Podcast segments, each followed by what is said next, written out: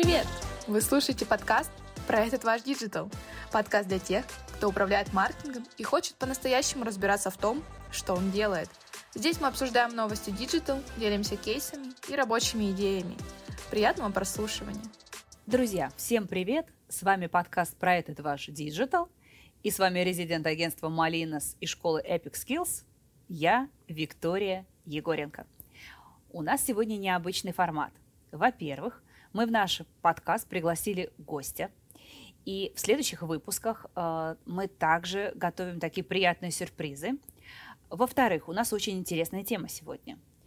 Мы поговорим о людях креативных профессий, их судьбе в этом мире развивающегося искусственного интеллекта. И наш сегодняшний гость Мария Ткаченко, креативный директор сервиса доставки здоровой еды Grow Food. Немножко цифр. В самом начале, в 2019 году, оборот компании составил 1,85 миллиардов рублей. Легкая зависть.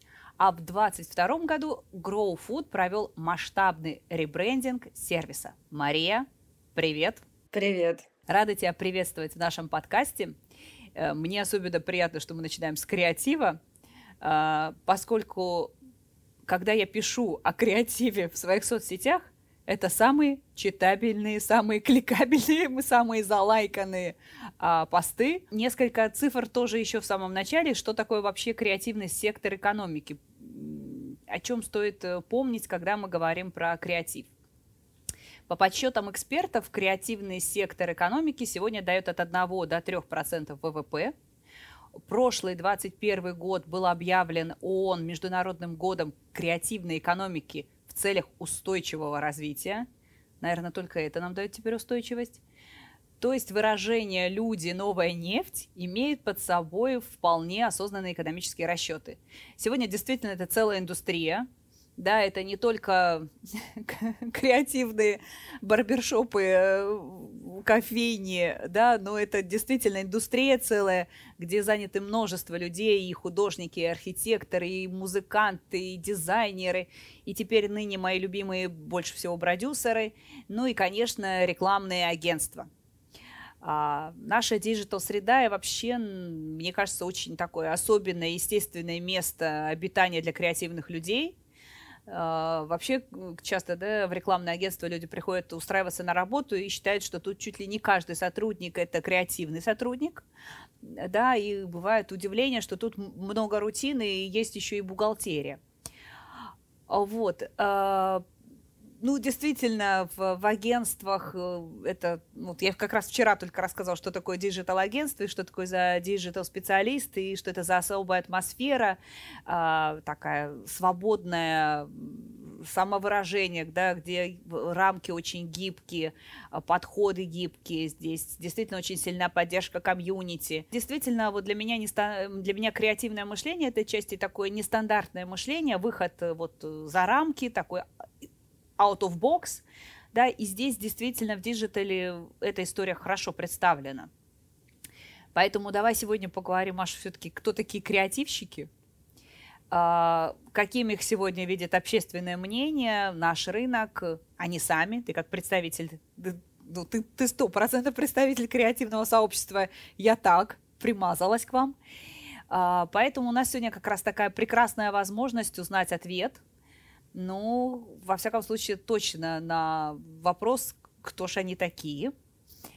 А, ты сама работаешь как креативный директор. Более того, ты работаешь в технологичной и очень развивающейся сфере. Это фудтех. А, здесь действительно технологии скрещиваются с какими-то привычными рынками. Получается очень интересный новый продукт, по-настоящему новый продукт. И который еще и дает, в общем, действительно осязаемую прибыль, а не как у нас в сайтостроениях. А, скажи, кто такой креативщик, как ты считаешь, и самое главное, какая роль его в бизнесе именно сегодня? Ну, я, наверное, начну немного издалека, потому что хочется сказать исторически профессия вообще креатора Давай. как такового. Давай. На, на, на мой взгляд, это просто вот э, такой, так скажем, вижен. А, мне кажется, что она вот до десятых годов не существовала, потому что были, ну, копирайтеры, были креативные копирайтеры, но не было такой, такого формата, как креатор. А вот начиная с десятых годов, как раз-таки, когда случился бум диджитальных агентств, появилась такая позиция с названием креатор. Честно говоря, я тоже сталкивалась с тем, что меня спрашивали, ну, кем ты работаешь? Я когда-то там еще работала креатором, меня спрашивали, что такое креатор? И я такая, ну, ты придумываешь идеи. Такие, а как это? Соответственно, в моем мире, да, креативщик это, наверное, тот человек, который придумывает идеи не только для рекламных кампаний, но и в целом для развития бизнеса, для движения его вперед. Но в целом а, сейчас креативщиками называют вообще всех. Тех, кто, тех, кто делает а, контент в социальных сетях, э, тех, кто пишет сценарии там условно для сторис и для каких-то коротких роликов а, тех, кто, как ты правильно заметила, что-то создает, да, то есть это и архитекторы, и э, вся киноиндустрия, и сериальная индустрия, э, и музыкальная индустрия, то есть как бы те, кто что-то создает, те, кто как-то меняет мир, меняет смыслы, находит новые смыслы и транслирует их в, вовне, можно называть креативщиками. А как ты пришла в эту историю? Твой личный путь в креативные директора? А, я начала работать еще со смыслами, так сказать, в студенческие годы, потому что училась я на философском факультете, и mm-hmm. во многом, мне кажется, это дало такую почву для того, чтобы двигаться уже дальше в сторону работы с идеями, не только, не только со смыслами, но и с идеями, с, созданием новых идей. А, после этого я еще получила образование в маркетинге, и вот получился такой а, микс э, интересный. Мне вообще кажется, что а, нельзя родиться и сказать, ну вот типа, вот я родился инженером, да, вот я родился креативным кем-то, да, вот, и на, вот, вот сейчас стало ко мне последний, ну может быть просто потому что жизнь такая, последние три года стало, я этого не слышу, но до этого очень частенько ко мне на собеседование приходили люди, и когда их спрашивают, ты кем хочешь быть или ты кем хочешь работать, а, а, был ответ, ну кем-то, я точно кто-то креативный, я точно чем-то креативным должен стать. А дальше как бы человек путается, как, как этот путь выстраивается. Знаешь, вот иногда есть фантазии, реально их, ну, люди реально рассказывают о том, что клево быть креативным директором Red Cats. Ну вот, вот, ну, туда у человека вот прям вот эротическая фантазия про Red Cats. А дальше очень смутное представление вообще, кто такой креативщик, и самое главное, как туда попасть. На самом деле меня частенько спрашивают, а как туда попасть, Виктория, в этих креативные ребята? Я там из КВНщиков должен быть, и тогда мне больше судьба-то одна туда, да, вот если деньги зарабатывать. Поэтому всегда интересен путь, как туда люди попадают-то все-таки в эту историю. Поэтому, что ты начала говорить, это, ну, я то, что наблюдала, но часто действительно часто не очень стандартный путь. Да, это же я вообще-то закончила философский факультет. Ты думаешь, опа, неожиданно. Да? А вот как дальше? Расскажи, как ты, как, как ты, вот ты тоже думала, я кто-то креативный фотограф или художник? вот, ну как, как у тебя эта мысль созрела? Мне всегда нравилось что-то придумывать скажем так. И хотелось э, найти, ну, условно, да, там в, студенческие годы и так далее, хотелось найти какую-то а, работу, а, в рамках которой можно было бы придумывать. На самом деле, я не могу сказать, наверное, что был какой-то большой пул профессий, из которых можно было выбирать, потому что э, ну, условно, да, там в, в те годы это был копирайтинг в основном, что, ну, с чем ассоци... ассоциировалась креативность? Наверное, вот с копирайтингом как раз-таки и с рекламными агентствами. А, поэтому а, начинала я с копирайтинга и работы с социальными сетями, с каких-то пиарных э, позиций, и дальше уже двигалась в сторону кураторства как раз-таки. То есть я попробовала себя в разных сферах с точки зрения маркетинга, на разных позициях, поняла, что мне все-таки интересно заниматься именно идеями, потому что, ну, там работая, э, когда я лидировала в компании в одной э, маркетинговый отдел, я понимала то, что мне гораздо прикольнее заниматься именно идеями, то есть продумывать, а как мы будем это продвигать, а как мы будем это называть, а как мы будем говорить вообще с аудиторией, что мы будем им показывать, а, нежели ну, продумывать какие-то, наверное, там, не знаю, сложные истории с точки зрения запуска именно рекламной кампании в рекламном кабинете. А, поэтому я решила пойти буквально на позицию креатора. Как раз они тогда появились. Да, ты этому где-то пошла поучилась, или как, как вот э, на креативщика где-нибудь учат, Маш? Ну, да, очень много школ. Я, я просто не знаю, мы в рамках рекламы перечисляем эти школы или не перечисляем. Ну, слушай, все наверняка знают икру. На, на самом деле, ну, мне кажется, да, сложно тут э, с икрой играться. Ну, есть, есть еще разные ребята типа Мэтс. Я еще брала разные интенсивы, не самых известных ребят. Ну, то есть, помимо игры, да, это были разные интенсивы, плюс э, училась в бою, так сказать, потому что э, это, это, мне кажется, работает круче всего, на самом деле. Даже, ну, пройдя какую-то программу в школе, ты имеешь представление о каких-то технологиях, о том, как можно придумывать идеи, да, какие есть условно флоу это, это, этих, этих э, идей, какие э, придумывания идей, да, а, какие есть методологии, но когда ты уже начинаешь э, в работе что-то применять, у тебя формируются какие-то свои там а, фишечки, какие-то свои способы, а, какой-то свой образ, наверное, развития мысли в сторону придумывания идей. Я не знаю, больше меня сейчас поведет, конечно, в сторону. Вот, ну, вот про философское, знаешь, образование, кстати, это интересная вещь. Я просто только в этом году увлеклась очень философией. До этого и в институте она в меня не входила, и ну, вообще не входила в меня. Даже это, это частая история. Да, да, да, я тоже поняла, что это норм. Типа я в норме. Вот, и э, я даже помню, что у меня в окружении были люди, которые, а, они как раз понимали и что-то любили, может, ну, ну, условно, не все там, ну, не знаю, Гёте, например. Я все равно, вот даже когда они пытались что-то мне рассказать из серии, что мне нравится в Гёте, я думаю, я не понимала, про что они говорят, и как бы старалась, ну, вот вообще не в эту тему не входить.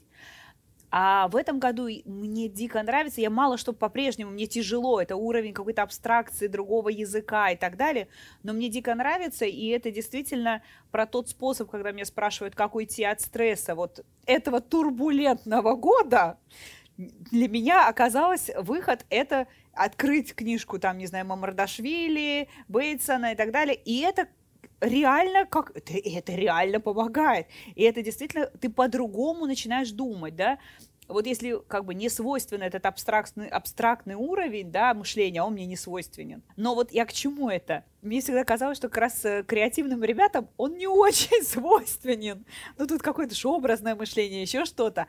А ты, когда ты мне вот с самого начала сказала, да, что у тебя вообще-то философское образование, у меня немножко шаблон порвался. Я такая, как это? И она креативный директор. То есть у тебя уровень абстракции достаточно высокий в голове. И при этом, ну, для меня, не знаю, креатив — это часто там образы, метафоры, да, вот эта символика. Это, то есть, получается, это ты овладела двумя потрясающими симбиозами. Абстракция и э, мышление на уровне картинки. Блин, ну я не знаю, как, как тебе это удалось. Ну, мне, Походу, я... ты клёв, клёвая там. Мне кажется просто, что это, ну, одно не противоречит другому, во-первых, и могут абсолютно классно сосуществовать. Это первое. А второе, Вообще, как бы философское образование, помимо того, что ты читаешь там кучу разных трудов разных важных мыслителей, а, ты учишься работать с информацией, и это, наверное, самое важное, потому что ты понимаешь, да, ты учишься фильтровать эту информацию, ты учишься э, самое важное вычленять, так скажем, да, из огромных текстов, ты учишься интерпретировать ее, ты учишься разговаривать о ней, ну, то есть, прочитав, допустим, какую-то главу э, в критике чистого разума Канта, э, мы могли сидеть, да, и целый час там на семинаре обсуждать, кто что думает по этому поводу и кто как интерпретирует.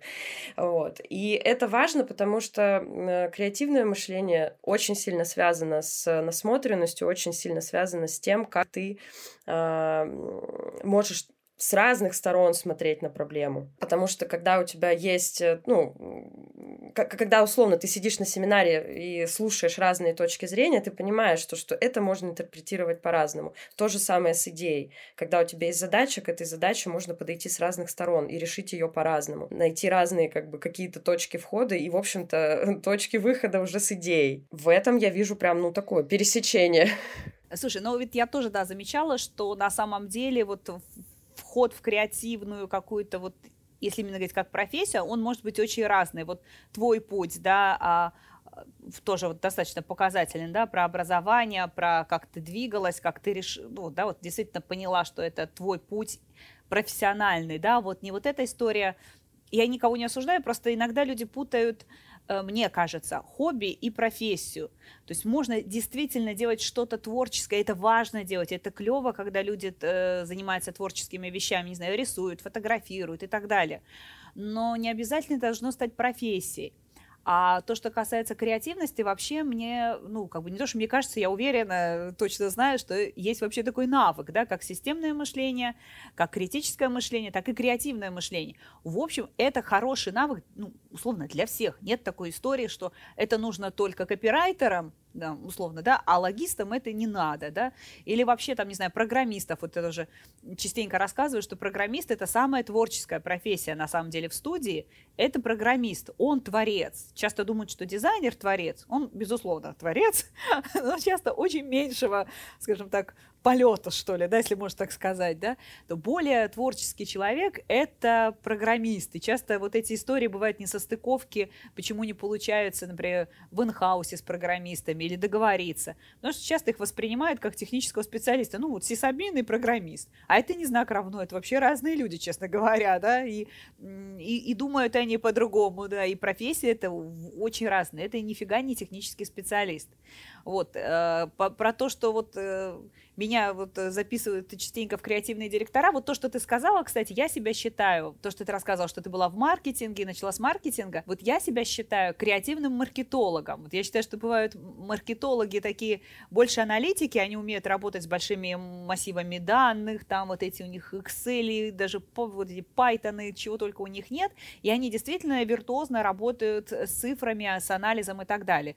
Но они практически ничего не могут э, придумать э, новое, изобрести какую-то, как называю, услугу или какой-нибудь хитрый тариф, там, ну, там много чего, да, тоже можно придумать в маркетинге. А я вот всегда тяготела тоже вот к этой придумке. Я вот считаю, что я маркетолог, но я креативный маркетолог. Для меня вот это кайфушка придумать новый продукт, или вот они сейчас э, для коммерческого отдела разрабатывает новый продукт в области медицины, мне вот туда прийти, кайфовать, что-то там, вот этот, именно придумать вброс, вот это, вот это, креативная мыслишка, вот это. Поэтому я, например, себя все-таки только в шутку причисляю к креативным директорам, а если не в шутку говорить, то я себя причисляю скорее к креативным маркетологам. Поэтому вот если говорить про а, как я туда попала, если так можно сказать, то я попала через, э, в общем, бизнес, через продажи, через маркетинг. И я тебе даже честно расскажу, поделюсь, я очень долгое время считала, что я абсолютно не креативный человек абсолютно не креативный человек, я ничего не могу придумать, у меня, знаешь, особенно был какой-то вот заходец, что надо обязательно уметь рисовать. Вот не знаю почему, с какого перепугу, но мне казалось, что это важно для креативного человека уметь рисовать. Ну, хотя бы вот как-то вот, ну, как это за... Видимо, знаешь, это создание чего-то. Ну, то есть, когда ты говоришь про идеи, как раз включается абстракция. А когда ты что-то, ну, делаешь руками, физически какой-то продукт, кажется, что это уже, ну, вот, это точно имеет значение. Это уже креативность воплоти. Во, во, во. И я помню, что я всегда отказывалась от этой истории. Вот даже помню на прежнем месте работы, когда предлагали там мастер-классы, тренинги по креативности, я больше всех фырчала и говорила, зачем? Зачем у нас другая работа? Мы тут вот маркетинг, продажи. Так. Я не пойду, я не умею, я опозорюсь. То есть, я помню, такой был прям дикий страх. Я даже помню этот тренинг.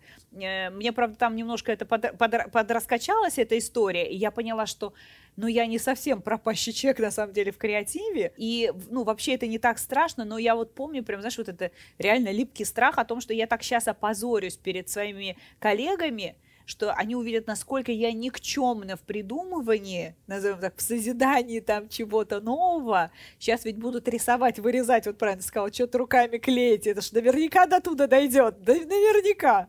И там меня ждет дикий позор. И вот я тогда помню, а мне уже было тогда, на секундочку, ну, ну то есть я не, не малышка 20-летняя, которая что-то плохо вообще ориентируется, ну, там, ну, малышки, как бы, я была, может, еще и малышкой, но такая малышка уже ориентировалась в жизни, ну, там, условно, 27 лет, наверное, было малышки. И я, ты знаешь, могу сказать, что вот где-то вот я прям стала этим заниматься, потом интересоваться, да, как мне там сказали, Вик, вообще-то креативность – это навык, его можно и нужно развивать, это, в принципе, неплохо не только для твоей работы. И я помню, для меня тогда вот это был первый инсайт, а потом оказывается, блин, это навык, и это можно развивать, даже такой, как я. и вот поэтому, когда сейчас мне делают комплименты, не знаю, о том, что я креативно одеваюсь, там, или там что-то могу там придумать, или еще что-то, я вспоминаю вот этот тренинг с, лип- с липким страхом и с ощущением, что никогда. Вот, поэтому это к тому, что если кто-то думает, что это для него никогда, и это невозможно, это возможно, и это тоже навык, и кстати, у меня есть список литературы по креативности в моих соцсетях. А, пожалуйста, я активно делюсь этим. Э, этим можно заниматься. И то, что сказала Мария, тоже, кстати, классная вещь про наставников, про индивидуальные мастер-классы, про вот это нащупывание себя а, вот в разных таких э, вещах. Попробовать здесь, попробовать здесь. Наверняка что-то очень будет близко вам. Если даже это не станет вашей профессией, это тоже нормально но это будет явно интереснее жить. Вот прям интереснее жить будет. Ну, все, погнали дальше. Пойдем в тренды. Куда же без них? Тренд развития технологий искусственного интеллекта, автоматизация, замена алгоритмами. Да, вот это все пугали бухгалтерию и юристов о том, что скоро такой профессии не будет. Бухгалтер, юрист, водитель, готовьтесь, вам скоро всем на улицу нас заменят роботы, и только креативные ребята, и только нашу креативность не может заменить э, робот. Да, сейчас вот все вот, вот эта повальная любовь к сервису, увлечение сервисом лестно, да, когда вот попробовали все эти художественные аватарки поделать, э, когда нейросеть выдает на основе ваших селфи вот эти разные художественные аватарки, есть другие сервисы, которые претендуют отнять работу у креаторов, и это в копирайтинге есть, в иллюстрациях действительно есть в иллюстрациях, я помню, это эти чудеса еще показывали сколько-то лет назад, как робот быстро делает кучу вариантов баннеров, типа 10 минут и более точное попадание в ваш сегмент, потому что робот таки лучше знает, как рисовать. И действительно, если объективно говорить для бизнеса, то алгоритмы, они, ну, получается, это быстрее и дешевле, чем ну, да, работа человечка, долго рисовать, варианты не попадаем и так далее. Да, то есть э, робот всегда дешевле, чем найм сотрудников, фрилансеров. Э, ты что думаешь про это? Насколько эта угроза реальна? Чувствуешь ли ты угрозу для себя? Что, что называется, мы следующие после бухгалтеров юристов пойдем на улицу. Не, я не чувствую угрозу на самом деле, потому что мне кажется, что машина, она работает на бигдате, да, то есть они анализируют, имея в виду искусственный интеллект, вот условный, в какой бы то ни было сфере, он анализирует бигдату, и на основе этой бигдаты выдает какое-то решение. Но э, там нет эмоций, там нет, ну вот именно ощущения, да, не знаю, менталитета конкретного района в городе, условно, да, или каких-то, или города, или региона. Он не пел песни Басты в детстве, да? Да, да, да, ну то есть, а, и да, наверное, что-то приближенное оно сможет сделать, но вот прям супер четкое попадание вряд ли. Плюс а, недавно, кстати говоря, был, опять я возвращаю в философию, недавно был э, Всемирный день философии, это третий четверг ноября, по-моему, и я в этот день Блин, обычно... мы пропустили. Да, вспоминаю а, всякие, всякие мемчики интересные. Вот наткнулась в сети на мем, в котором как раз-таки тоже говорилось, что а, ну, совсем скоро э, искусственный интеллект отберет у всех работу, вот, а как раз-таки философия вообще и мышление какое-то останется за нами, потому что э, компы так эволюционируют, что откажутся вообще что-либо анализировать условно из Гегеля, и тут будет выход всех людей, кто это может делать. Мне кажется, что с креативом та же история. Я так поняла, читать надо Гегеля, чтобы не, не оказаться на улице с бухгалтерами. Да, вроде да. того. Канта можно еще. Я, я вывод, я, я, я, я вывод себе сделала. На самом деле, просто мне кажется, что вот, это, вот эта вот шаблонность, да, историй, связанных с теми же аватарками, про которые ты говорила, то есть это такая волна, все, все попробовали и забыли, потому что дальше должно появиться что-то новое. А приду придумает ли эта машина именно что-то новое. это вопрос. Потому что она, ну, как бы условно, да, там делает это на основе аналитики. Почему тогда этот искусственный разум, я не знаю, все еще, ну, искусственный интеллект все еще не придумал, как там, не знаю, нам перемещаться в пространстве и времени с какой-то суперскоростью? Слушай, а я частенько, кстати, вот интересный вопрос, потому что я, например, тоже удивилась, когда сказала, что у нас в Grow Food э, в креатив в инхаусе. Я такая, о, потому что это редкая история вообще для бизнеса. А, к сожалению, тоже часто слышу или вижу комментарии к своим вот этим э, популярным постам про креатив о том, что, к сожалению, бизнес не, не ценит креатив, э, считает, что это дорого и бесполезно. Держать там, в, условно, держать в компании вообще свой, свою какую-то креативную даже группу, ну, вообще бизнес не понимает нафига. Ну, это просто какая-то трата денег, да. Зачем он бизнесу, скажи? Каким отраслям он может бизнеса, ты считаешь, он нужен? Это, это правда, это правда, я, уди, я тоже удивлена, но мне кажется, ну, ну, ну, правда, это казалось проблема. То есть реально люди не знают, например, как объяснить своему руководителю, что он нужен, да, или давайте закажем у агентства креатив, да. Просто э, э, бизнес, правда, не очень понимает, нафига этот креатив сдался. Мне кажется, что на самом деле, во-первых, глобально, если говорить про большие компании, сейчас там уже нету такой проблемы, много где есть креативные студии in-house.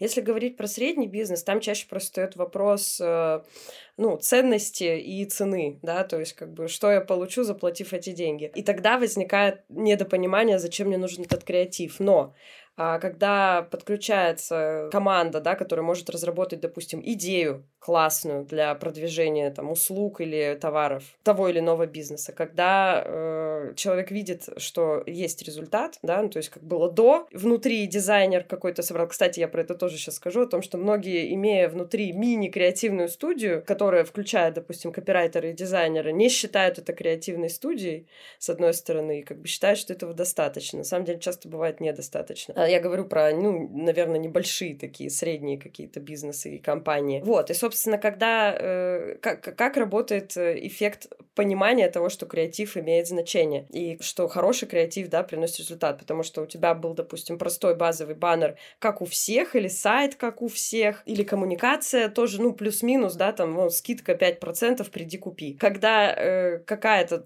там команда может разработать что-то более интересное, более попадающее в боль клиента, да, то, что может его заинтересовать быстрее, то, что привлечет его внимание. Опять же, да, если мы просто возьмем там два баннера, вот баннер, который говорит минус 5% скидка купи, и другой баннер, который говорит о том, что мы знаем, что, не знаю, ты не хочешь тратить на это время, а мы тебе еще и скидку на это делаем. И вот еще как бы кла... Э, и это уже не баннер, это уже какое-то видео прикольное. И оно начинает больше работать, ну, гораздо больше привлекать людей, привлекать внимание и работать, в общем-то, перформить тогда доходит, что, в принципе, неплохо было бы подключать э, людей, которые могут придумывать и делать такие вещи. Я думаю, что к этому приходят постепенно. А ты можешь, например, может быть, есть какие-то цифры, просто не знаю, например, у Grow Food, э, вот когда вы точно прям почувствовали, может быть, если для бизнеса, это, в общем, язык цифр, да, если вот сказать, что вот мы прям почувствовали до того, как мы это стали, да, у нас появился в инхаусе э, креатив, да,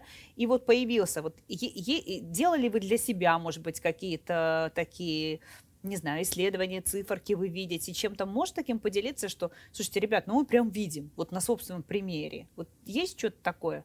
Для бизнеса убедительное. Конечно, смотри, я бы тоже ну, от, сделаю отсылку к тому, о чем говорила ты, что ты считаешься креативным маркетологом. На самом деле, в моем случае случился микс тоже, потому что я а, мне безумно интересно придумывать, как вообще продвигать не только с точки зрения, да, там, креативной идеи для ролика, например, а, мне безумно интересно думать, э, как можно развивать продукт, думать о том, в какие каналы все это пускать. Ну, то есть вот подключается как раз-таки маркетинговый бэкграунд. Соответственно, я понимаю, как можно смычить классный офер с классным копирайтом, и в нужном канале, что заработает. Условно мы всегда исходим из цели, чего мы хотим добиться. Вот мы, я пришла, когда в Grow Food была цель э, растить охват и строить знание бренда, потому что знание было, но было не в тех цифрах, которые бы нас удовлетворяли условно. Поэтому до этого было часто очень на перформ компании рассчитаны, да, то есть она охватная, но она должна перформить, то есть она должна делать продажи. Здесь мы начали делать компании, рассчитанные на охват, именно на построение знаний, и, конечно, эффект был. Ну, то есть, условно, вопрос, какую цель ты преследуешь. Если у тебя цель охват, ты создаешь понятное сообщение, которое рассказывает, допустим, про бренд. Если ты хочешь какого-то перформ-результата, чтобы у тебя там выросло э, количество ну, едящих, как мы у себя внутри это называем, то ты даешь какой-то понятный офер. Вот. И у нас была компания, э, у нас, ну вот, к слову, да, у нас не было трайла. Я вообще расскажу просто про GrowFood э, немножко для контекста. У нас, условно, ты как бы не, не заказываешь одно блюдо, да, ты заказываешь сразу же неделю еды. Каждые два дня тебе привозят завтрак, обед, ужин, полдник, второй завтрак. И у тебя в холодильнике всегда есть еда на два дня вперед. То есть это такая подписка на еду. Вот как вы подписываетесь на кинотеатры, да, на онлайн какие-то... Ты подпис... подписываешься на еду таким же образом. У нас э, долгое время количество дней начиналось от шести. Ну, то есть человеку, который приходит в сервис, во-первых, там есть, ну, свои какие-то барьеры, да, о том, что э, вот я там, не знаю, люблю готовить, или от меня семья моя ждет, что я буду готовить. То есть какие-то такие есть барьеры. А здесь еще один барьер о том, что шесть дней нужно сразу заказать. Человек сейчас как бы люди привыкли к тому, что ты заказываешь что-то, тебе это привозят через 15 минут, проблема решена. А здесь как бы нужно еще вот, ну, меню себе пойти выбрать, посмотреть. Ну, то есть есть, есть какая-то сложность именно вхождения. При этом 6 дней. Ну, вот это прям сразу, да, кажется, блин, так много. Э, э, это, это да, э, это, это как-то тяжело, да, осознать. Да. На 6 и... дней стабильность есть, да. Особенно вот, ну, сейчас, ну, на самом деле, а, и мы сделали этот трайловый офер, то есть офер на попробовать, условно, чтобы а. человеку было проще... А, от слова от слова try, да? Try, да. Ну, английского попробовать. А ну tribal, ну, господи, думаю, что, что-то, что-то новенькое, я, не, я оторвалась, понятно. Собственно, мы сделали э, офер на два дня за очень вкусную цену, запилили это все в песню. Ну, то есть мы решили как раз-таки соединить, с одной стороны, там, охватный, да, эффект, сделать как бы какой-то классный трек музыкальный с классным видеорядом, который рассказывает о том, что такое Grow Food, и при этом дать офер на попробовать людям, ну, то есть как вот этот вот эффект охвата и перформа соединить все в одном, то есть чтобы мы решали две задачи. Очень классно сработало, потому что, да, помимо того, что мы вырастили знания бренда там на несколько процентных пунктов, мы еще и привели э, новых клиентов в сервис за счет именно вот этого оффера. Ну, то есть вот такие решения — это тоже креатив. Ну, то есть не когда ты просто думаешь, как упаковать скидку 15%, а когда ты думаешь, а как мы можем еще рассказать про сервис, как мы... Ну, я сейчас, да, про, про свою поляну говорю. Как мы можем рассказать еще про сервис, как мы можем донести, что это не просто вкусно, но это еще и удобно, и это просто. И, в общем-то, у нас как раз-таки в этой компании был слоган «Grow Food — это просто, попробуй за 990». А, интересно, на самом деле, действительно, это прям такой не только маркетинговый, прям это бизнесовый кейс. Тут сразу все становится понятно, зачем это бизнесу, да, цифры растут, и я, ну, абсолютно с тобой согласна. И вот, ты знаешь, прям хорошо в продолжении хотела с тобой поговорить про то, что есть же миф, кто такой креативный специалист, как он выглядит, как он работает и так далее. И то, что ты рассказал, это такой кусочек, на самом деле, еще, ну, условно, да, из чего состоит твой день или твоя неделя, да, что это не вот это, мои любимые истории, как называется, сейчас, сейчас я вам расскажу байки из склепа серии. Я давно живу, иногда рассказываю своим сотрудникам. Сейчас пойдет байка. У меня был как-то мальчик на собеседовании, ему вообще, ну, лет 19, может, было, молодой. Правда, очень талантливый, одаренный от природы парень. Там, ну, знаешь, вот он, по-моему, языков 5 знал, там играл на многих инструментах. Причем это человеку легко дается любое обучение. Вот он услышал там, условно, какую-то там, песню, там, условно, и там гитара была красиво, звучала. Такой, блин, прикольно на гитаре. Он сел сам там по самоучителям, научился играть на гитаре, там, вот так вот языки и так далее. И ему все вот это дается быстро и легко. Но как, вот, как бывает, вот он быстро погружается и, ну, и быстро выныривает, он не уходит вглубь, неинтересно. И вот просто он пришел, и я спрашиваю, ты кем хочешь быть? Он говорит, я не знаю, наверное, я вот, вот это, я, наверное, креатор. Я, знаете, как, говорит, Виктория подумала? Говорю, как? Говорит, я вот однажды утром проснулся и, и подумал, дай-ка я представлю, как проходит день креативного директора Red Cats. Вот не знаю, что, кстати, вот это любимое вот это представление о Red Cats, ну, в общем, бог с ним, да, ну вот э, Red Cats. Я говорю, и как проходит день э, креативного директора, ты считаешь, э, рекламного агентства? Ну, он просыпается не, не рано, там часиков в 11 встал, значит, туды-сюды, там кофе попил, на гитаре поиграл, ну и поехал, значит, в офис в таком духе, не рано в таком духе. Приехал там, потусовался, что-то придумал такое, поехал дальше тусоваться, как я вот это называю, в креативное пространство. Ну, нормальная же вот такая жизнь. Я говорю, да вообще ты описал клево, если честно. На расслабоне такой живет человечек. И, он, и вот я тогда и решил, наверное, мне надо быть креативным директором. Я говорю, наверное, да, на гитаре ты играть уже умеешь. И, ну, правда же есть такой миф, да, вот про креативных ребят, что они такие на чили, неспешные, там, кальянчик, э, латы обязательно там на кокосовом молоке. Все забывают, что креативная работа, она часто конкретно решает боли бизнеса, очень конкретные, да, конкретные задачи э, в, в бизнесе решает. Это не что-то отвлеченное, не, не, не какие-то непонятные веселые картинки, да, действительно. И это часто работа все-таки не одного сумасшедшего гения, а целой команды. И я хотела с тобой вот еще поговорить про вот эти вещи, как ты управляешь творческой командой. Она же творческая, креативная. Я просто представляю то, что такое управление творческой командой. Расскажи немножко, может быть, как ты состыковываешь вот эти очень разные команды, как у вас строится коммуникация между, там, не знаю, продуктологами, техническими специалистами, креативными. Раскрой еще вот этот секретик, как происходит взаимодействие в этих командах. На самом деле у нас еще и наши основатели, да, ну, один из наших основателей э, тоже довольно включается в процесс производства творческих идей. Поэтому я бы сказала, что в целом все, кто работают в маркетинге, кто делает э, компании, кто ну, как-то взаимодействует, да, там вовне с э, клиентами с потенциальными клиентами, так или иначе креативят. Поэтому у нас в этом плане нету, ну, какой-то именно, знаешь, такой сложности в взаимодействии, что вот э, приходит человек и не понимает, да, да, вот э, что ему нужно сейчас сказать креативной команде, чтобы они начали делать что-то. Вот. И наоборот, у креативной команды тоже нету сложности в понимании, что от них хотят. Просто потому, что мы все в, знаешь, в одном котле, мы все, не, даже не, не в одном котле, мы все в одной лодке, и мы куда-то просто прем. Ну и тогда, наверное, и в котле тоже. Ну да, вот под Новый год, мне кажется, абсолютно одинаковая ситуация. Наверное, есть сложность определенная в том, чтобы не перегружать потому что э, у меня всегда, да, там очень много каких-то классных идей, каких-то проектов, которые мы можем запустить, там, не знаю, дополнительных продуктов, которые можно запустить внутри уже креативной студии. И часто бывает, что мы там обсуждаем это как раз-таки вот там с фаундером, и такие, блин, да, круто, надо делать. А ты понимаешь, что команда, ну, не вывезет это уже, это потому что сверху, но при этом все всем нравится, такие, да, надо сделать, но давайте не в этом году, знаешь, как, давайте уже после праздников вот в таком ключе. Поэтому, ну, наверное, одна из основных сложностей в том, что как, как бы не перегрузить, при этом еще дать возможность проявляться творчески, потому что в креативе, как и в любой работе, есть своя рутина, есть какая-то обыденность, с которой ты сталкиваешься каждый день. Но, условно, охватная кампания — это охватная кампания, да, тебе нужно что-то донести.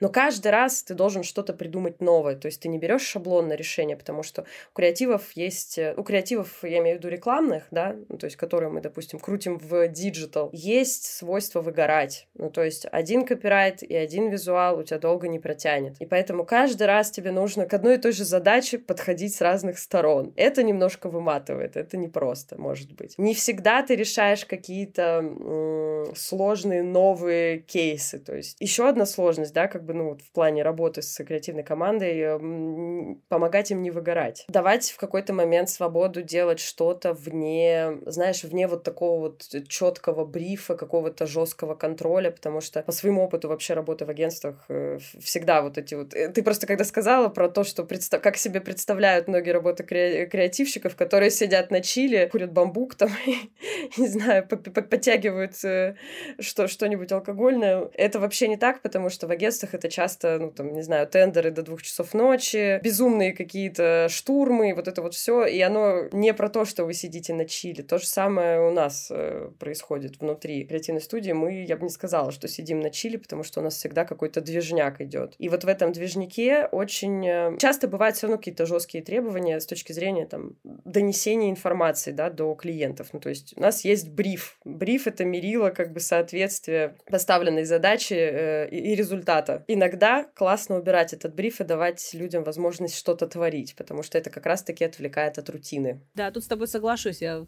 э, тоже, например, вот то, что касается студии, творческих вот этих команд разработчиков, у меня всегда есть правило, что а, одну-две работы в год э, я отдаю ребятам работу, которая их ну, вот, творчески зажигает. Она для агентства, предположим, вообще там в лучшем случае в ноль, главное, чтобы не в минус уходила, а, но мы не зарабатываем на ней, но я понимаю, что для ребят это прям вот то, что надо, да, а остальное там, да, коммерческие проекты, да, да, да, там нет э, особого, предположим, поля для развития или творческого полета.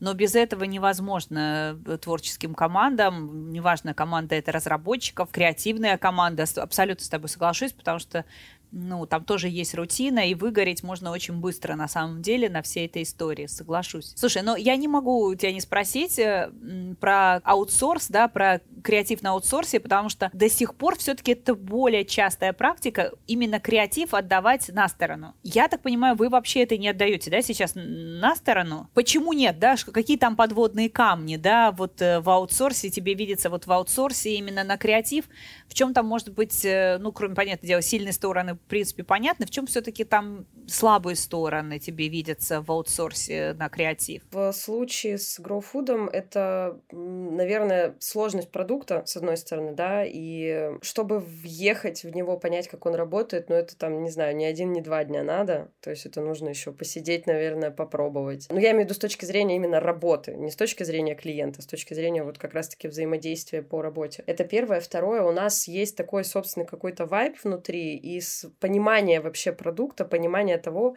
как о нем нужно говорить. Многолетняя практика показала, что довольно сложно подобрать вот, э, подрядчика, который бы делал это так, как нам нужно. Ну, знаешь, что без, без бесконечного количества правок, а вот прям, ну, попадание, чтобы было стопроцентное. То, что я хотела сказать, мы, допустим, даже сценарии пишем сами внутри, и продакшн уже, ну, как бы, либо допиливает, докручивает нашу идею, да, наш сценарий. То есть единственное, единственное, кого мы подключаем на аутсорс, это какие-то большие продакшены. То есть, когда мы делаем какой-то прям вот, ну, ролик сложный. У нас в, в этом году, в начале года, была компания с квартетом И. Сценарий писали мы. Ну, то есть, э, потому что, когда ты смотришь, что тебе присылают, сразу понятно, что люди не чувствуют продукт, я не знаю, они его не, не видят так, как видим его мы, и они не могут про него рассказать так, как можем мы рассказать. И, соответственно, нам поэтому гораздо ну, эффективней видится делать креатив in-house и не привлекать аутсорс. Безусловно, мы привлекаем, ну, можем привлечь аутсорс в случае, если у нас какой-то жесткий перегруз, но это не какое-то глобальное креативное агентство, это скорее может быть, ну, там, креатор, да, какой-то, который который может быстро въехать и сделать какую-то небольшую работу для нас. То есть, э, да, я поняла, чем сложнее становится, видимо, продукт, тем э, ну, сложнее отдавать это на аутсорс. Видимо, тут еще связано с э, с тем, что продукт постоянно меняется у вас? Скажем так, э, во-первых, гибкий продукт, во-вторых, очень гибко, гибкий календарь маркетинговых мероприятий, скажем так. Нам это помогает лавировать. Ну, то есть, условно, если бы мы там отдали производство какой-то компании на аутсорс, было бы гораздо сложнее и дольше как-то перестраивать э, процесс ну вот условно, да, там события сентября, мы запустили охватную кампанию, случилось там 20 какое-то сентября, контекст поменялся очень жестко, нужно было что-то сделать. Если бы мы работали с агентством, мы бы вряд ли сделали это быстро. А внутри у нас это получилось быстро сделать, ну, поменять. Поменять контекст кампании, немножко где-то притормозить, потом перезапустить эту всю историю. Ну, скажем так, мы можем делать это оперативнее внутри. Плюс часто бывает, что в агентствах, э, ну, там, один креатор ведет не один проект, а несколько сразу одновременно, и, соответственно, он не может быть доступен для тебя всегда. То есть скорость погружения и гибкость э, — это скорее то, что теряется на аутсорсе. Давай посидим, покайфуем, повспоминаем э, прикольные кейсы, которые э, нам с тобой нравятся, креативные. Э, это действительно важно, это упоминала тоже, и я тоже согласна всеми, всеми четырьмя лапами. Для креативного человека, это, в принципе, кстати, для любого человека, очень э, важен факт насмотренности и в креативе это тоже такая прям сильная история, навык насмотренности. Расскажи, чего тебя, может быть, за последнее время, или, может быть, вообще ты вот сколько живешь, столько помнишь, это тебя восхищает, этот кейс. Есть что-то такое, что тебя прям... Такая, блин, к этому вопросу, на... к, к этому вопросу надо всегда готовиться. Я просто сейчас даже вот не вспомню, как застройщик называется, но был ролик э, про... Ну, застройщик э, делал ролик про переезд а, семьи. Я поняла, типа developer. Да-да-да-да-да. Ну, вот, вот условно, да, такие решения, там, э, переезд семьи из старой квартиры в новую, там как бы вся история про маленькую девочку, которая там прощается с друзьями, типа, прощается с комнатой, с игрушками, и в конце они садятся в машину, и она в, э, ну, за, как это, окно заднего вида показывает факт, этому старому дому. Ну, то есть там настолько неожиданный вот э, финал. Там, по-моему, у них проблемы были из-за того, что эту рекламу запустили. Но, тем не менее, эффект того, что ты, ну, внимание привлечено, да, через какой-то сторителлинг и неожиданный финал. Вот такие штуки я люблю. Есть же провокационные вещи. Угу. Я вот к ним не знаю, как относиться. Ну, вот, например, вот эта доставка суши, вот, вот это йоби да йоби, да, и вот эти их сеты куни-ли да, и, в общем, вроде все понятно, что это провокация, и понятно примерно на какую аудиторию это все работает, да. Я всегда, ну, когда начинаются еще какие-нибудь эти обсуждения срачи во всяких профессиональных телеграмчиках, канальчиках и раньше в Facebook, фи, прости господи, в нельзяграммах всяких, а сейчас все это в телеграммах, все эти срачи происходят профессиональные, или там м, про когда эти были, да, расизма нет, и посты с темнокожими пар, парнем, да, вот эта вся история. Вроде ты как бы все понимаешь. Я вот, например, в принципе люблю провокацию, ну, вот сама как, как метод э, вообще, там, не знаю, как, как хочешь, не знаю, стратегия жизни, не знаю, провокационные там мышления, какие-нибудь такие провокационные шуточки. Но когда я вижу такие рекламные кампании, ну, Блин, я, честно говоря, что даже ну, не, не знаю, как к этому относиться. Лично на меня они точно не работают. Ну, вот я такая, блин, точно надо купить эти суши. Так на меня не работает. Но с точки зрения, например, пиара компании, предположим, да, вот э, ты же понимаешь, сразу начинает вот эта охватность, вот эти полетели срачи, полетели вот эти все, полетели, полетели, и ты как бы вырываешься, да, среди конкурентов. Вопрос как, да, чем вырываешься? Но это же тоже, да, такой своеобразный креатив. Ты как относишься к таким вот провокационным кейсам, назовем так? У меня сразу, знаешь, в голову пришел э, кейс э, Бургер Кинга «Смотри, не обострись», может быть, помнишь. Вот, вот мне кажется, если, если мы говорим про, про такой формат, вопрос, какую цель ребята преследовали. Но учитывая то, что я помню, там в Москве даже на общественных туалетах были размещены вот эти баннеры с этим слоганом, ну то есть прям вот настолько. Мне кажется, это немножко перегиб, но с другой стороны резонанс был вообще шикарный. Я люблю историю истории на грани, ну вот как я привела этот пример, по-моему, застройщик брусника, не соврать бы. Вот когда оно на грани, ну то есть э, такое, это прикольно, потому что оно вызывает тоже, ну такой хайп, эффект хайпа с одной стороны, с другой стороны ты как бы, ну, не э, переходишь э, какие-то там, не знаю, запрещенные границы, условно запрещенные, да, в том или ином обществе, потому что все равно в обществах есть какие-то правила, по которым люди живут, по которым они коммуницируют. Когда это чуть-чуть на грани, ну, в целом слоган «смотри, не обострись» тоже на грани, ну, как бы. Ну, он... так себе, да. ну, так себе, да. Но он просто еще в таком контексте туалетного юмора, что у многих это вызывало, конечно, ну, негативную реакцию. В общем, вот важен контекст, наверное, с одной стороны. С другой стороны, важно ну, не переходить какие-то вот прям жесткие рамки. Но когда ты играешь так на грани, ты знаешь, как в юморе парадокс, самое главное, да, как создается шутка. Шутка создает парадокс. То есть, на самом деле, ну, в креативе это примерно так же работает, когда ты вот какой-то находишь, да, вот этот вот парадокс, инсайт, условно. Он привлекает внимание он заставляет тебя обратить на, на, ну, на себя внимание. Важно просто, чтобы он был ну, в каком-то правильном контексте, потому что как шутка может быть пошлой, низкой, да, и грязной, но смешной при этом.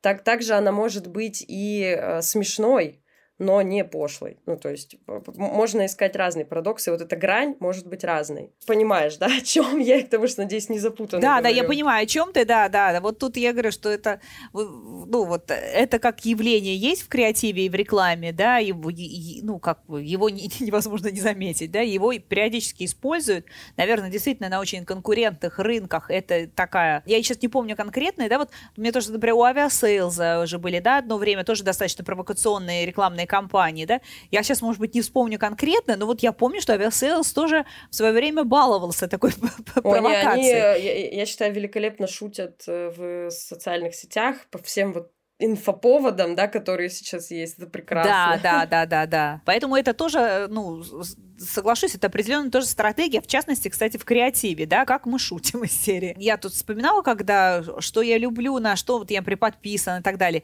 Я, конечно, люблю вот эти визуальные, знаешь, вещи. Вот я сейчас тут всем рассылала, например, суши сделано в виде, ну, вот суши, а сверху рыжий котик лежит вместо лосося. И это, ну, не-не-няшка. И как бы я вот эти люблю, знаешь, вот эти вещи, которые в визуале, так, ну, так обыграны, так сделаны, ну, как бы ты не ждешь, там, не знаю, кеды вместе с бананом каким-нибудь срощенный и ты как бы такой, ой, ой, вот для глаза такая история. Поэтому я, я вот такие, например, вещи люблю в визуале, такой внезапные скрещенные вещи, как бы так и не подумаешь. Ты знаешь, я вот, кстати, очень, э, видимо, это профессионально, и, и, и вот ты говоришь, да, об этом надо подумать. Я согласна с тобой. Вот так вот быстро не, не вспоминаешь. Ты вспоминаешь, возможно, действительно, как некое... Все-таки на что я за, западаю, что меня цепляет? Я вот, например, помню, что всегда перед Новым годом кто-нибудь делает что-нибудь потрясающее, очень трогательное перед Новым годом, какой-нибудь ролик трогательный делать, там, не знаю, ну, там, не знаю, помочь старикам, помочь бездомным, животным, да, вот всегда кто-то делает что-то такое потрясающее, вроде рекламное, но такое очень трогательное, семейное.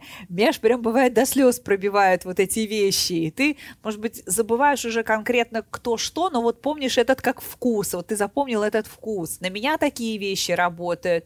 Я, конечно, ну, к сожалению, ушедшая Икея. Я, например, небольшой любитель именно как потребитель Икеи, но всегда любила креативы Икеи, да, вот эти их ролики, как именно сама идея. Как мне кажется, господи, такая проста, простая мебель, а так интересно обыграют э, вот э, подача образ действительно, как вот доносятся задачи бизнеса, да, вот эта стратегическая вещь, вот то, что мы с тобой говорили, что креатив это не просто хихихаха, это, ну, это, это задачи бизнеса решаются, и они вот в таких потрясающих роликах, через потрясающие креативы, они тоже видны, все эти истории. Ты когда как раз-таки ну, занимаешься креативом, здесь важно не ориентироваться на себя только, потому что вот ты говоришь, да, там, что меня цепляет, что меня привлекает, что у меня откладывается где-то. Когда ты занимаешься как раз-таки идеями, производством идей, во-первых, ну, нельзя ограничиваться только собой, потому что твое восприятие не есть восприятие всех остальных людей. Тем более целевой аудитории ну, продукта. Она может быть разной. Ну, там, условно, да, Икея делает эти ролики для своей целевой аудитории, но она еще и как бы, да, там, э, это сильный бренд, известный, у нее тоже широкая аудитория, которая, ну, будет воспринимать этот контент. Точно так же, как и Бургер Кинг это делает, да, там для, с, ну, для большой, для массовой целевой Своей, аудитории. да, безусловно, да, для своей аудитории, да. Ну, Мария, так сказать, в конце в итоге, как иногда мы шутим у нас в агентстве, пришло время каверзных вопросов. Ну, мы все-таки на подкасте агентства, и мы себя в Molinos позиционируем как маркетинг на стороне клиента. Поэтому мы понимаем это как историю, что мы создаем симбиоз с командой маркетинга, и нам важно не только формально выполнить показатели проекта, но добиться результата, который нужен нашему клиенту, заказчику, покрутиться в его бизнес. Это такая наша идеология. Поэтому мы решили еще спрашивать у наших гостей, как должна работать команда. Да? Вот креативная команда э, в инхаусе и аутсорсе, да, мы немножко об этом уже говорили. Твои вот за и против. Зачем идти в агентство или все-таки э, зачем инхаус? Твоя версия? Ну, скажем так, я бы вообще всю базовую работу, такую, не, даже не базовую, а основополагающую работу делала бы in-house. А если есть, э, ну, необходимость, допустим, внутри отсутствуют ресурсы, или хочется какой-то проект отдать на, ну, сделать какой-то большой проект, опять же, внутри нет ресурсов, это можно пойти и отдать в агентство почему нет? Ну, зависит, опять же, да, там от компании, от э, целей, которые вы преследуете, потому что совсем не ходить в агентство я бы, наверное, ну, не рекомендовала, потому что все живут по-разному, э, обладают, имеется в виду компании, обладают разными бюджетами, разными возможностями, и для кого-то э, аутсорс — это выход. Ну, потому что, да, одно дело сходить два раза в год к агентству, например, сделать какие-то компании рекламные, другое дело in-house держать целую команду. Это тоже, ну, имеет значение. вот. А для каких-то компаний, которые постоянно производят какой-то контент, постоянно, ну, занимается там собственным продвижением, где необходимость в креативной, креативной студии есть круглогодично, а я бы, наверное, рекомендовала in-house иметь студию, чтобы у вас были люди, которые, ну, являются такими холдерами вот э, всех ценностей бренда как такового. Хорошо. Мария, спасибо, что была сегодня с нами. Спасибо за интересный разговор. От себя хочу добавить, что креативность сегодня бизнесу нужна, без сомнений. Нужны креативные люди, чтобы искать новые способы решения проблем. Об изменчивой природе реальности сегодня кто только не говорит, а вот помогать бизнесу под нее подстроиться как раз могут люди с креативным мышлением. Поэтому качайте креативность, продолжайте учиться всю жизнь, копите навыки и реализуйте себя. Спасибо. Это был Малинос, подкаст про этот ваш digital. Маша, пока. Спасибо большое, было очень интересно. Это был подкаст «Про этот ваш Digital». Подписывайтесь на новые выпуски на удобных для вас площадках Яндекс Музыка, Apple Podcast, Google Podcast, CastBox, SoundStream и ВКонтакте. Ставьте оценки, пишите комментарии, делитесь с друзьями. Это будет лучшей благодарностью для всей команды проекта. Чао, какао!